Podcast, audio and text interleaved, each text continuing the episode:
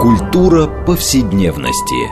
Здесь мы говорим о том, что формирует и наделяет смыслом наше прошлое, настоящее и будущее. Ведущая, главный редактор издательства «Новое литературное обозрение» Ирина Прохорова. Культура повседневности. Программа предназначена для лиц старше 16 лет. Здравствуйте! Мы продолжаем цикл передач под общим названием «Культура повседневности». Напомню нашим радиослушателям, что эта программа посвящена разнообразным темам, связанным с нашими ежедневными практиками, различными укладами жизни, всему тому, что мы часто пренебрежительно называем бытом. Однако наша программа стремится показать, что многие стороны повседневной жизни являются важнейшей частью культуры и во многом предопределяет и формирует ее развитие. А сегодня мы э, продолжим, на самом деле, очень важную тему, а, которую, которую мы уже обращались. А, это тема, э, собственно говоря, э, теневой экономики в Советском Союзе. А, напомню, что эм, мы уже обсуждали ее, отталкиваясь от книги Елены Осокиной «За фасадом сталинского изобилия», как, собственно, советское государство существовало в таком параллельном мире. А, но, мне кажется, тема настолько неисчерпаемая и столь важная, что эм, мы посчитали необходимым как-то еще раз вернуться к ней. Уже, э, уже опираясь на, э, как уже принято у нас, на книгу эм, Олега Хлевнюка, э, которая называется «Корпорация самозванцев. Теневая экономика и черный рынок в СССР». То есть мы поговорим не только о самом черном рынке, а может быть, прежде всего, о деятелях этого рынка, собственно, тех людей, которые его формировали и создавали эти параллельные структуры. А, мне кажется, что эта тема вечно юная и вечно важная для России, поэтому, я думаю, вот мы поговорим и я хочу представить а, гостей. Значит, это автор книги Олег Левнюк, доктор исторических наук, главный научный сотрудник Института советской и постсоветской истории и профессор школы исторических наук Высшей школы экономики. Здравствуйте. Здравствуйте. И второй наш гость, а, который уже у нас была в программе, а, Елена Сосокина, доктор исторических наук, профессор и лауреат Макаревской премии, премия «Просветитель», автор книг по социально-экономической истории 1920-30-х годов. И, как я уже упоминала, да, целый ряд книг. И вот последний «За фасадом сталинского изобилия». Елена Александровна, здравствуйте. Здравствуйте. И я, Ирина Прохорова, главный редактор издательства «Новое литературное обозрение», ведущая программы. Знаете, но вот а, сама название книги «Корпорация самозванцев», она а, сразу подталкивает к обсуждению вот какой темы. Вообще о роли самозванчества, самозванства в российской истории. А, ведь мы в свое время обсуждали книгу Клаудия Ингерфлома, которая история, собственно, так и называлась «История самозванчества в России», где он показывает, что, в общем, это была бесконечная череда Э, лже-царей, эм, э, королей и, и так далее. Да? Что, и он это рассматривал как некоторая, эм, ну, я не знаю, часть политической культуры России. А, и вот у меня вопрос э, к обоим нашим эм, гостям. А вот как вы считаете, можно считать, вот почему, почему в России самозванчество столь распространено в истории. Да? И если мы, в общем, обратимся и дальше, 19 и особенно 20 век, там, в общем, какие-то сплошные самозванцы что даже отразимо в литературе, о чем мы тут поговорим. Вот с вашей точки зрения, то есть понятно, что самозванцы появлялись не только в России, это часто, но у нас это ощущение, что это какая-то часть культуры. Вот с чем это может быть связано? Хотел бы задать вопрос историкам. Кто хотел бы начать? Ну, э, я бы прежде всего хотел сказать нашим слушателям, что в своей книге я, естественно, не э, обращаюсь к политическому самозванчеству. То есть я не, не говорю о э, тех самозванцах, которые претендовали там на русский престол или э, на место Сталина, в, в данном случае речь идет о сталинской эпохе э, и так далее. Но видите ли, в чем дело? Э, на самом деле это широкий социальный э, феномен, э, широкое социальное явление. И э, если брать его социальную вот составляющую, то есть если говорить о, о том, как люди, рядовые граждане страны, живя в своей стране, прятались, маскировались, выдавали себя за других, придумывали э, жизненные легенды, э, скрывали очень многое, отказывались от родственников, э, изобретали новых родственников. Э, Все это для того, чтобы э, каким-то образом сделать э, более безопасной и легкой свою жизнь. Э, то с этой точки зрения, мне кажется, это связано с характером э, общества, с авторитарным характером общества, с беззащитностью человека, который вынужден искать разные способы, если хотите, если не прямой борьбы, то, так скажем, каких-то способов Э, противодействия э, э, государству, каких-то способов, каких-то игр с государством, способов приспособиться к этому крайне жестокому, жесткому и крайне репрессивному государству. Вот, То есть это такая так. социальная мимикрия, да? Абсолютно верно. Я бы вот прежде всего то, что, о, о чем я писал, Э, ну и не только я, и вот э, э, Елена тоже об этом писала применительно к своим сюжетам. Это, конечно, способы такой вот социальной мимикрии и способы, если хотите, самореализации в условиях отсутствия условий для самореализации. Потому что все государственное – и тем людям, которые не хотят ходить под государством, а чувствуют в себе силы что-то сделать больше, они вынуждены вот каким-то образом э, э, мимикрировать. Это, это тоже такой вот важный сюжет. В данном случае мы как раз видим, с одной стороны, это э, попытки самореализоваться в условиях, когда ничего нельзя. Вот, мои герои именно этим занимаются. И второе – это попытки спрятаться от государства, которое Э, столкновение с которым им ничего хорошего не сулит, и по их собственному опыту ничем хорошим не заканчивается. Поэтому они прячутся. Елена Александровна, вы хотели что-то добавить? Ну, единственное, только совсем-совсем немного. Я абсолютно с этим согласна. И мой первый, как бы, до того, как вы сказали слово «мимикрия», я вот действительно хотела сказать, что на эту проблему самозванства нужно посмотреть пошире, как один из вариантов приспособления, как бы э, мимикрии, э, э, для того, чтобы приспособиться и тоже достичь своих целей вот, в, в определенных условиях. А я писала о 30-х годах, э, вот та книга, которую вы упоминали, «За фасадом сталинского изобилия», вот третье издание, которое вышло, там как раз очень хорошо показано э, на э, примере экономической ситуации. Если легальное экономическое пространство очень узкое, а людям нужно реализовывать себя и как-то выживать в этих условиях или повышать свои материальные Э, условия жизни, то они вынуждены э, прятаться, принимать формы, которые доступны, которые позволительны для э, социалистической советской экономики, для того, чтобы добиться своих целей. И это как раз вызывает эту мимикрию. В этой книге там специальная глава даже есть, которая называется «Мимикрия частного предпринимательства». В узком легальном пространстве невозможно было уместиться людям. И для, для достижения своих целей и выживания нужно было э, выбирать э, формы, э, которые позволяли спрятаться, приспособиться. Отсюда и самозванство. Опять же таки мы не говорим о политических, о политической форме самозванства здесь, а о социально-экономических практиках. Вы знаете, ну вот интересно, да, я сейчас попрошу все-таки Олег Витальевич немножко рассказать о герое книги, потому что это правда. Можно снимать, я не знаю, фильмы, какие-то эпопеи, это невероятно. А, но вот, значит, образ тоталитарного государства, отзвуки которого мы можем и наблюдать в современности, а это такой сверхцентрализация, сверхконтроль.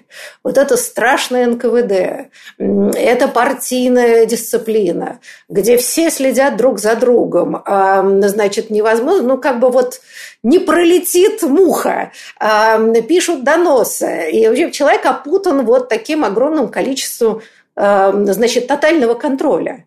И вдруг, и вдруг, э, вот вы э, описываете биографию человека, который подробнее, значит, который ухитрился эм, после войны создать фиктивную организацию, которая успешно работала там лет 7 или 8, пока совершенно случайно не разоблачили, что это фикция.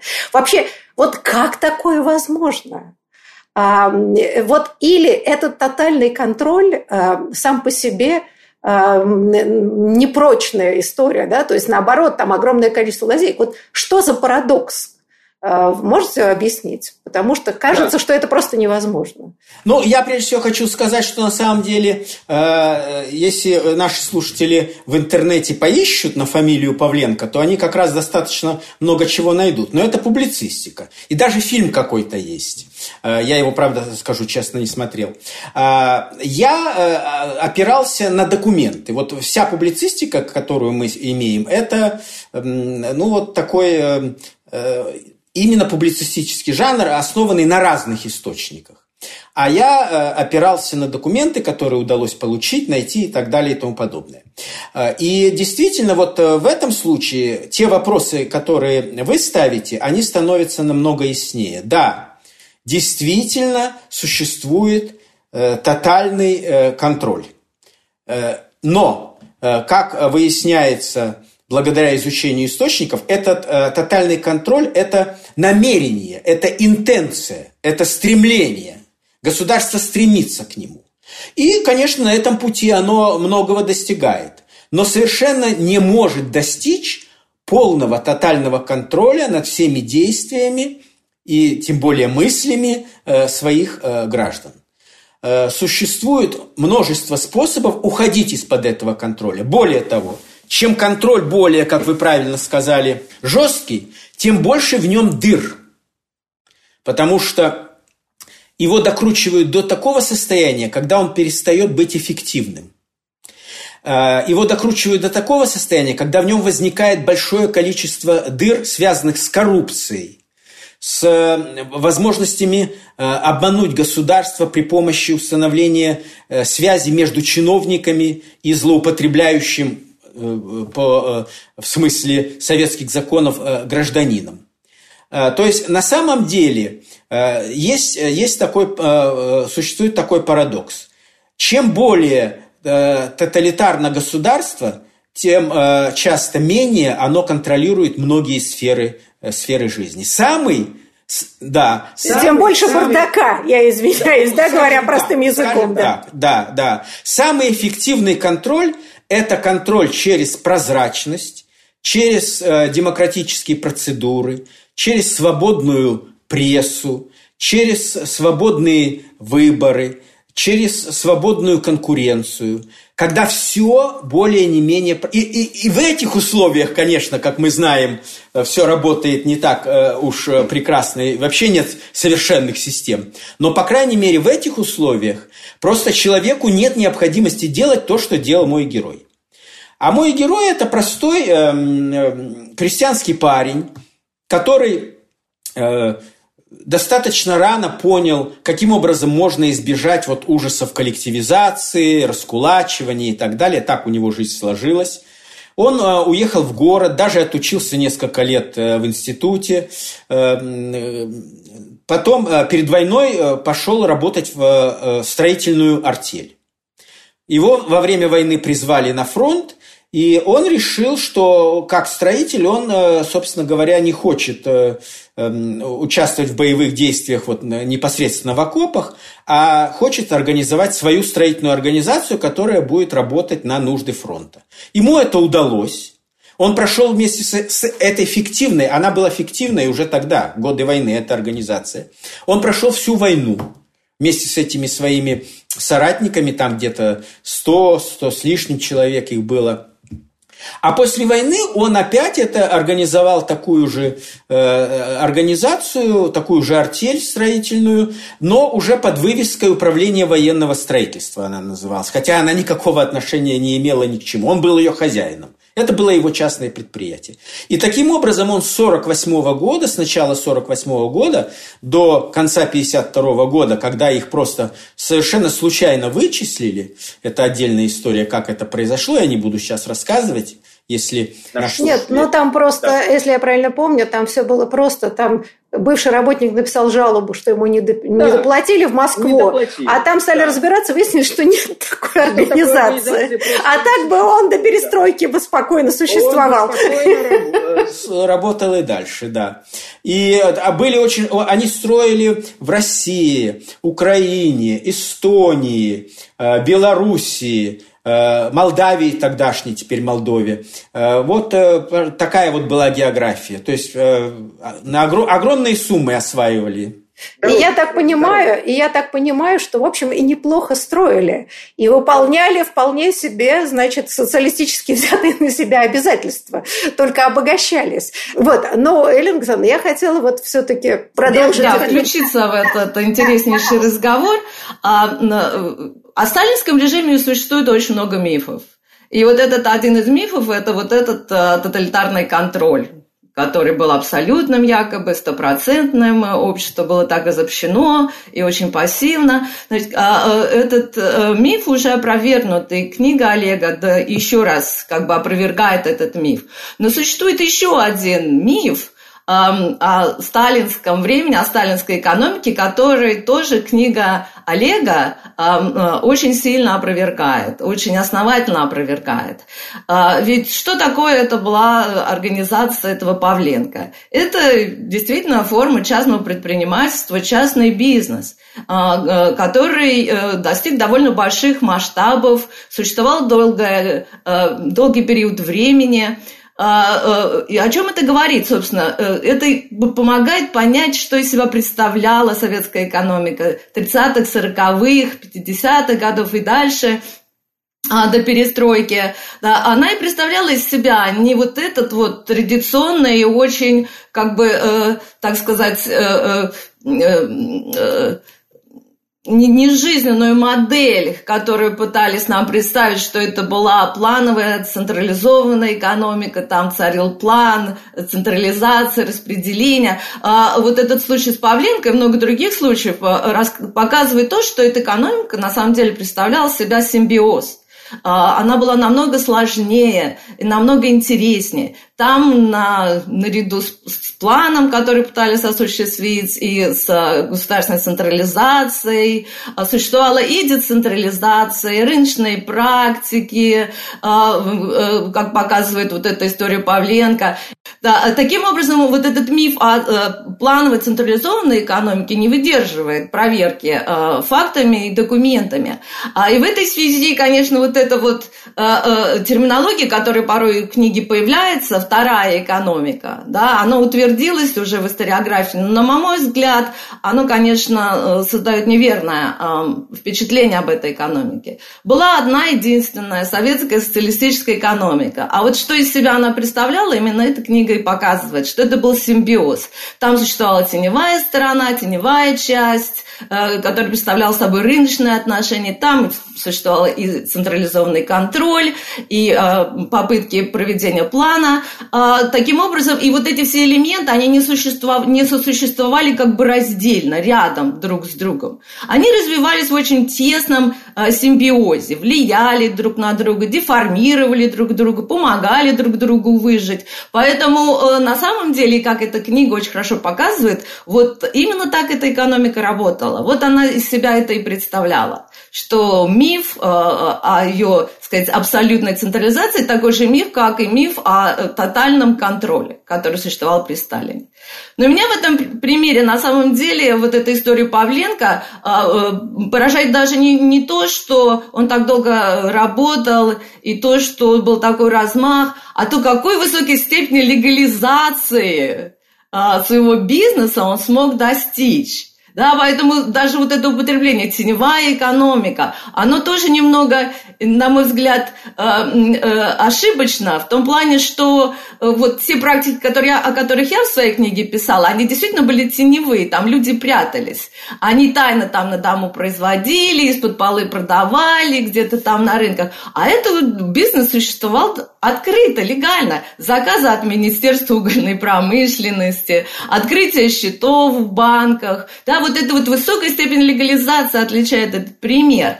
А, и на самом деле как раз и объясняет, дает ответ на ваш вопрос, почему так долго и почему это вообще стало возможным, то потому что они очень хорошо вписались в эту систему, они использовали а, свое знание этой системы для того, чтобы а, легализовать практически свой бизнес и а, а показать его как часть вот этой а, действительно легальной, легальной экономики. Это им помогало.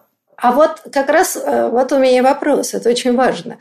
А в чем была специфика системы и управления, э, позволявшая таким людям, и это не единичный случай, вы приводите там примеры, я тоже прошу потом еще рассказать, что вообще-то вот это создание из ничего фальшивки, значит, либо украденные печати, либо созданные печати и все прочее.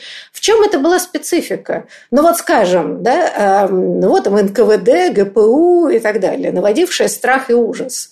А как они могли под носом у себя вообще не видеть это? Как бы возникновение из ничего организации, которая спокойно себя работает столько лет, а, и они то есть, э, хорошо, там часть, может быть, коррумпированная была, наверняка, да, бюрократов и все прочее. Это понятно, что были втянуты.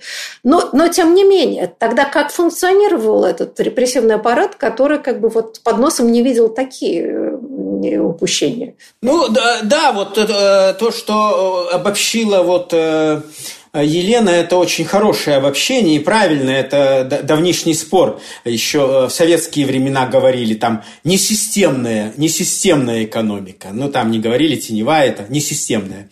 А мы так между собой, э, когда я еще учился, был аспирантом, говорили, ну, как не системная? Раз она существовала, значит, она была системная. Она не могла не быть не системной, если она существовала в системе. Да, это, это, это у, нас бывает, э, у нас бывает системная да. позиция и несистемная ну, позиция. Да, а вот экономика всегда системная.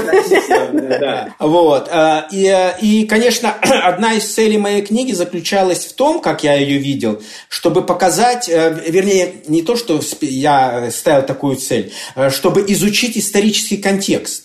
И э, это изучение, и там э, в этой книге сама по себе история, это только Павленко, это только часть книги, а столь же значительная часть – это контекст и поиски аналогичных, аналогичных явлений. Да? Вот. И я, в общем, прихожу к выводу, что это очень типичная, в принципе, Э, ситуация очень типичная организация.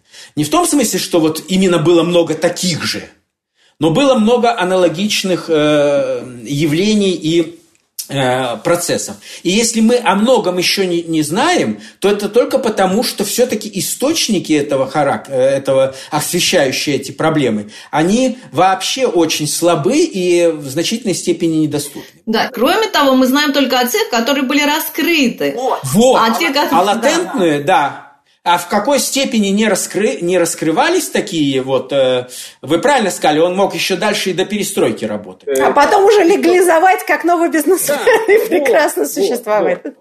Вот. вот. Почему? Э, я это объясняю следующим образом. Существовала потребность в таких э, практиках, в таких институтах, в такой деятельности. Причем а, потребность так или иначе осознаваемая, пусть даже не э, признаваемая, но осознаваемая, очень широким кругом людей, включая тех, кто, казалось бы, должен стоять был на страже интересов социалистической плановой экономики. Да? А, включая контролирующие органы, включая органы госбезопасности, все прекрасно знали – что для того, чтобы что-то сделать, для того, чтобы получить результат, тем более быстро, тем более качественно, нужно обходить законы.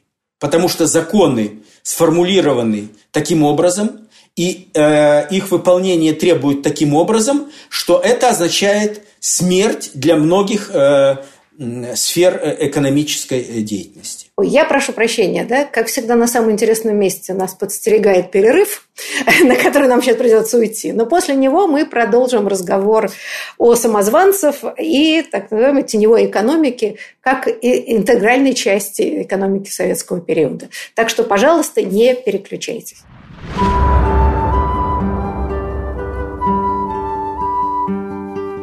Здесь мы говорим о том, что формирует и наделяет смыслом наше прошлое, настоящее и будущее. Культура повседневности. Мы продолжаем нашу программу в рамках общего проекта «Культура повседневности». Напомню нашим радиослушателям, что мы сегодня беседуем о э, проблеме самозванчества э, в советскую эпоху, э, которая непосредственно связана с теневой экономикой. И как, как вот в рамках этой плановой экономики на самом деле существовали совсем не социалистические принципы и управления, и, да, и предприятий, и поведения людей. А, вот, и мы беседуем сегодня с нашими гостями. Прежде всего, это Олег Левнюк, автор книги «Корпорация самозванцев», собственно говоря, которую мы обсуждаем, доктор доктор исторических наук, главный научный сотрудник Института советской и постсоветской истории, профессор школы исторических наук Высшей школы экономики. Наш второй гость а, Елена Осокина, доктор исторических наук, профессор, лауреат Макаревской премии, премии «Просветитель», автор книг по социально-экономической истории 20-30-х годов 20 века. И в частности, да, вот мы обсуждали книги Тарксин и «За фасадом, э, за фасадом сталинского изобилия», да, именно тоже книги, посвященные вот этой самой теневой экономике экономики и парадоксу существования э, советской экономической модели. Так вот, да, мы остановились, э, и мой вопрос был, а почему, почему всесильные НКВД, КГБ, как угодно называя эту организацию, которая вообще любых могла схватить, бросить и тотальная слежка, а вот они, так сказать, в упор не видели огромное количество подобного типа мероприятий, как предприятие, как Николай Павленко, который, напомню, если кто-то подключился, а, просто создал фиктивное большое строительное предприятие, причем военное, да, что очень важно, и успешно себе в течение многих лет строил эти самые железные дороги и дороги, вполне выполняя, перевыполняя социалистические обязательства, и случайно был раскрыт. Вот совершенно случайно. Так, поэтому, э, Олег Яковлевич, вот давайте продолжим. А правильно я все-таки понимаю, и отчасти вы в книге сказали, что э, неэффективность НКВД, ГПУ, и, так сказать, опять же, да, любые названия в том, что они были, извините, заточены а, на ловлю фиктивных врагов – а, а экономические преступления они раскрывали хуже. А, вот это правда, да? Вот это вот модель, когда гоняются не за теми а, или нет? Ну, э, видите, с точки зрения системы они как раз гонялись за теми потому что системе было гораздо важнее э, искоренять инакомыслие и фабриковать э, многочисленные так называемые террористические организации, э, благодаря чему, собственно, поддерживался в обществе необходимый градус, так скажем, мобилизации, страха э, и э, э, как бы дисциплинирования. Вот. А, конечно, э, экономическими преступлениями, как правило, занимались э, другие структуры. Вот даже и в случае с Павленко ведь ситуация была такая. Сначала это все попало в руки военных прокуроров, потому что он же себя объявлял военной организацией, соответственно, как бы они, хотя очень быстро выяснилось, что это никакая не военная организация, но тем не менее занимались этим военные, военные прокуроры, военная прокуратура. А, смекнув, э, поняв, каков размах э, вообще этой организации, какие там вовлечены силы и так далее, далее прокуроры предложили передать это дело в Министерство госбезопасности. Однако Министерство госбезопасности сказало нет. Мы не тем. Это не наш профиль, это называется. Да, у них, они тогда занимались делом врачей, условно говоря. Не пыльная работа, да, действительно. Да, ноябрь 50 второго года, незадолго до, и так далее и тому подобное. И поэтому бедные военные прокуроры были вынуждены, так сказать, нести этот груз на себе до конца. Там создана была огромная группа и так далее. Вот. Да, э, государство было в большей степени нацелено на раскрытие э, таких э, придуманных преступлений, и не оставалось времени. Это, это одна из причин. Это вообще классика авторитарных и тоталитарных режимов. Да, да. Вы знаете, ну вот я хотела спросить Лену Александровну, вот э, читая все это, да, и вот рассказы о других мошенниках ну, с точки зрения советского да, представления, и вот этих невероятных авантюристах, по большому счету, я обратила внимание, что все-таки большая часть подобных историй, она связана так или иначе вот э, с, как бы, да, с ситуацией войны или мобилизации. Ну вот, да, то, что вот, например, вы описываете, Олег Витальевич, то, особенно после войны, огромное количество э, людей, пришедших с фронта. Действительно, очень много военных. Еще всех нарядили в формы. Значит, огромное количество оружия. Вообще, вот как вы это считаете, Александр? Вот э, этот процесс неустаканенности, да, и вообще, начиная там, я не знаю, с Первой мировой войны, гражданской и все прочее, мы как-то все время забываем, что это было постоянно военизированное население, в руках которых было и оружие, и вообще психология людей войны, да, склонных к авантюризму. Это как-то тоже может объяснить вот подобного рода явления. Или это более какие-то другие? В данном случае, в случае Павленко, это, конечно, много объясняет. Это объясняет ту форму мимикрии, которую приняло это предприятие, да, что оно именно в послевоенное время маскировалось под такую военную организацию. Но, в принципе, э, э, вот то, что вы сказали, вот эта вот жизнь в военизированных условиях, как это мобилизационное настроение, они только отчасти объясняют э, разные формы мимикрии и разные формы частного предпринимательства. Здесь, когда я работала с 30-ми годами и писала вот о мимикрии частного капитала 30-х годов, там, конечно, э, в тех материалах, которые у меня были, это комиссии партийного контроля, советского контроля, материалы экономического управления НКВД, там просматривается, кстати сказать, совершенно другое влияние. Не, не влияние военизации, этой милитаризации, э, мобилизации, а опыт предшествующего времени. Э, той торговли и тех э, частных практик, которые развивались до революции, которые развивали, развивались в период НЭПа. Э, вот те случаи, которые я описываю в, своей книге, показывают, что очень многие из этих э, подпольных, под, подпольных предпринимателей, частников, они просто продолжали делать то, что они делали либо до революции, либо в 20-е годы при НЭПе. Только теперь они э, это делали э, э, под определенными крышами, там, комиссия красных партизан или какой-нибудь, какой-нибудь завод, предприятие, колхоз, для того, чтобы получить вот эту официальную крышу и представить свой бизнес как часть разрешенной, легальной, с легальной советской торговли или легального советского производства. Так что я не стала бы сводить это все вот к влиянию войны или к влиянию этой э, э, военной психологии. А, в случае с Павленко это работает очень хорошо э, и, собственно, объясняет, почему он выбрал такую форму Э, представления своего предприятия. Но э, в более широком масштабе мы видим, что здесь разные факторы влияли, э, какую форму мимикрии выбирали люди и как они приходили к этому частному бизнесу. Пути могли быть самые разные. Знаете, ну, я бы, может быть, добавил, если можно, очень коротко, что вообще вот эм, я достаточно много прочитал литературы по так называемым это у нас э, чаще всего идет под, под рубрикой «Экономические преступления в годы войны», э, послевоенный период.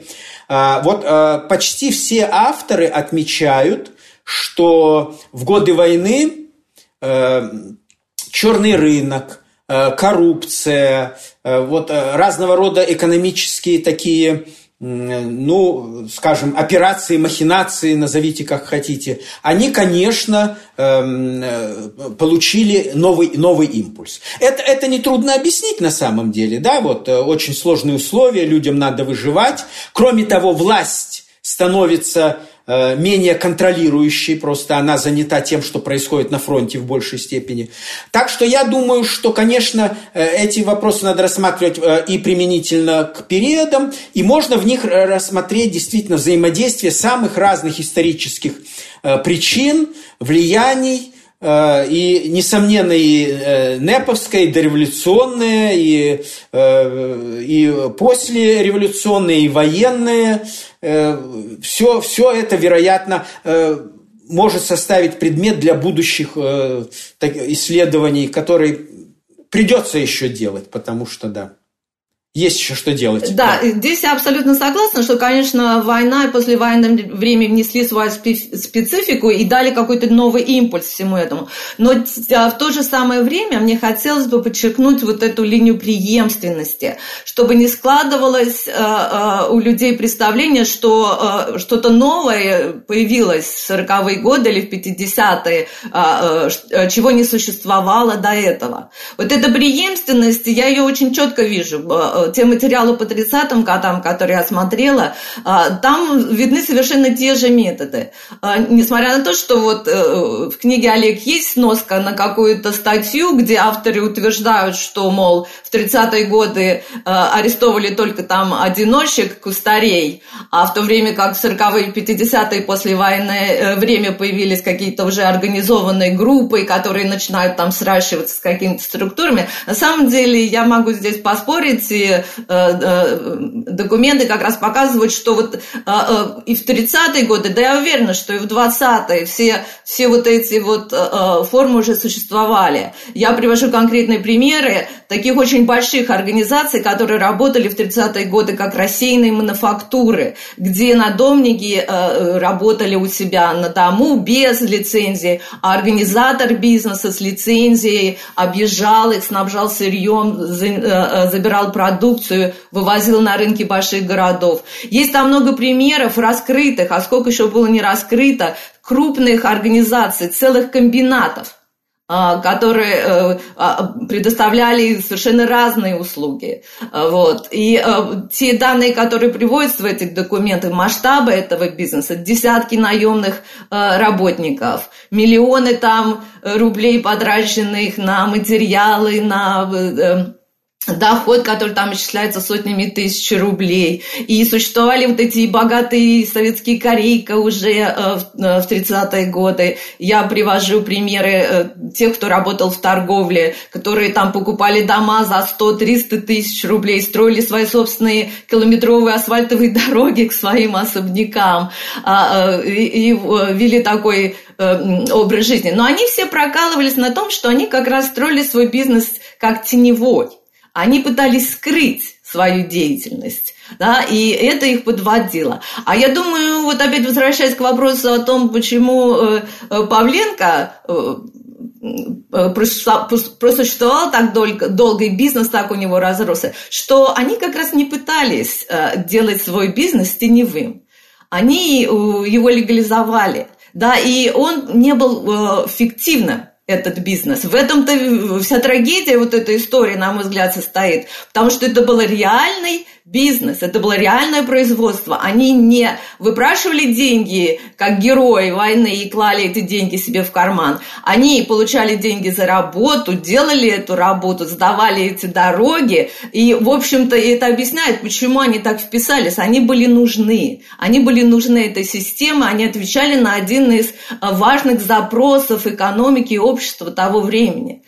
Поэтому, с моей точки зрения, э, э, вот это действительно был частный бизнес, но он не был эффективным. Фиктивная была организация просто, да, которая маскировалась под советскую, а это был реально бизнес в прямом смысле слова. В этом парадокс. Да, и в этом трагедия, мне кажется, вот и того периода, и этого конкретного человека, в том, что делал полезное дело, да, приносил пользу обществу, отрабатывал эти деньги, ну что-то, конечно, оставлял для себя, в этом э, он вкладывал в этот труд, и за это был расстрелян.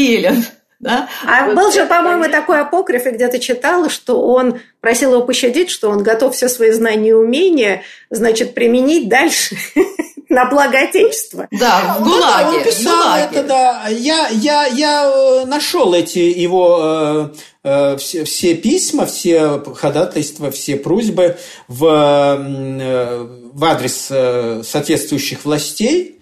Да, э, такой, такую идею он там постоянно продвигает. Тоже и доказывает, мы работали, мы свои деньги получали за свою работу. Это основной его лейтмотив. Слушайте, ну, правда, вот, наверное, действительно этот кейс может служить такой вообще-то общей трагедией советского общества, особенно его активной части, созидательной, Активной. Активной. которые, да, которые вот вынуждены были либо то, что вы, или Александр, в книгах написано, либо действительно заниматься вот таким, да, в тени какими-то вещами совершенно необходимыми людям, там, да, вот кустари, которые произвели товары. А меня, например, поразило, когда я читала эм, книгу вот корпорация самозванцев, что экономика, например, я как-то не очень это знала. То есть знала, что, например, у крестьян ну, были, естественно, свои приусадебные участки небольшие, что значит, Сталин вынужден был все-таки это оставить. Но я, например, не знала э, вот это соотношение э, совершенно чудовищное. Значит, эм, приусадебное хозяйство колхозников составляли 4,5% от колхозных земель, да, вот к 1951 году. Но при этом они, значит, содержали 45% всех коров, имеющихся в стране, а в колхозе только 32%. То есть на 4%, и там дальше вы приводите еще цифры, на этих 4%, значит, производилось сказать, больше, чем на этих огромных колхозных территориях. И вот это как-то поражает воображение, да, несоответствие, э, опять же, пропаганды, которая все-таки на всех нас действует, как бы мы ни пытались, да, все эти фильмы, а, все эти бесконечные, значит, учебники истории. И выясняется, что, да, вынуждены были держать. И там очень интересно, что сами колхозы, если я правильно помню, а, под теневую аренду отдавали, э, потому что они, значит, да, лучше этими землями распоряжались. Да, это у Елены. У Елены в книге это очень хорошо показано вот применительно к 30-м годам, а потом эта же история повторилась и после войны. Вот. Да, да, да, речь идет, да, действительно, речь идет о том, что в период второй пятилетки, а, когда многие историки видят в этой пятилетке неонепы, я согласна, когда больше стало свободы а, частному предпринимательству, и вот был разрешен этот называемый колхозный рынок, который на деле был на самом деле крестьянский, потому что там в основном-то продавали именно с этих приусадебных участков небольших. Вот. А, и вот за это время, когда было такое некоторое послабление экономической деятельности частной, а, э, э, э, колхозники умудрились по договоренности с колхозами поотрезать себе от колхозных полей в личное пользование довольно большое количество земли. А, когда все это, масштабы этого были выявлены, то очередной пленум коммунистической партии значит, сказал, что все перемерить, назад отрезать и присоединить к колхозам. А, но это еще не конец истории, потому что, как вот эта книга «За фасадом сталинского изобилия» показывает, что в результате того, что они это сделали, опять вернули эти земли, отрезанные от колхозов, вернули их теперь от крестьян назад в колхозы, они спровоцировали новый продовольственный кризис – и вот весь секрет, почему с таких маленьких подсобных участков крестьяне выращивали так много и даже себе хватало и на рынок несли, это как раз вот э, э, власть вот этого заинтересованности, личной заинтересованности человека, который на своем собственном участке в интересах себя работает гораздо более эффективно, чем на колхозном поле, где он за трудодни получает какие-то скудные совершенно выплаты в натуре и небольшие деньги, которые ему не хватает, чтобы дожить до весны и затем пережить э, весну и дождаться нового урожая. Вот это вот сила вот этого частного, частной заинтересованности. Слушайте, но это же классика вообще-то коллективной барщины, да, если старинным языком называть. Что такое отработка на колхозных полях? Ну, это как на барина, да? Отработай барщину, а потом в остаточное время у себя. То есть, в общем, воспроизведено было такое коллективное рабство, и все-таки удивительно, как государство в течение 70 с лишним лет не хотело признать очевидное. А, да? По политическим причинам, исключительно по политическим. Боялись, боялись возникновения класса собственников. Да, это, это так. Но дело в том, что тоже вот Олега много на, написано и в, в соавторстве э, с Бобом Дэвисом, что но жизнь-то все равно заставляла признавать это. Но вот очередными антирыночными мерами загоняют, как было в первую пятилетку, да, загоняют экономику в тупик, голос, продовольственный кризис, карточки, выходить из этого надо, и выходят э, как?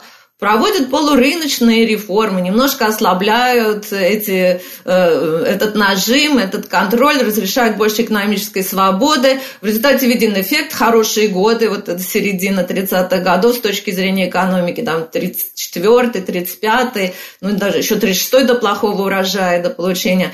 И вот выходит из этого кризиса, а потом очередная фаза опять начинается, или вот в связи с мобилизацией 35-леткой, подготовки к войне, стране, опять начинали закручивать гайки, ограничивать частную инициативу, отбирать землю из личного подсобного хозяйства. И новый кризис. А, кризис 39-40 года продовольствия, опять стихийное возникновение карточек. Вот это вот фазовое развитие 30-х годов, оно очень хорошо видно, что сама логика э, э, потребности развития требовали разрешить вот эту частную инициативу разрешить рынок. И все попытки э, э, эту инициативу задушить приводили к кризису, голоду, карточкам, из которого опять же таки выходили, разрешая э, э, такие ограниченные рыночные, э, рыночную деятельность. Знаете, вот правда, эта тема настолько увлекательная, что вот надо будет к ней еще раз вернуться. Да? Вот у нас осталось буквально две минуты,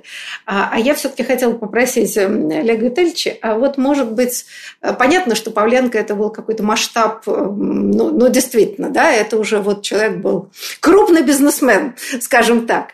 А может быть, талантливый. он талантливый, несомненно, человек, но правда, он там не просто воровал деньги у государства, он вообще-то делал, действительно, как вы правильно правильно сказали, зарабатывал деньги трудом и, видимо, хорошим качеством а, этих самых дорог и железнодорожных и таких.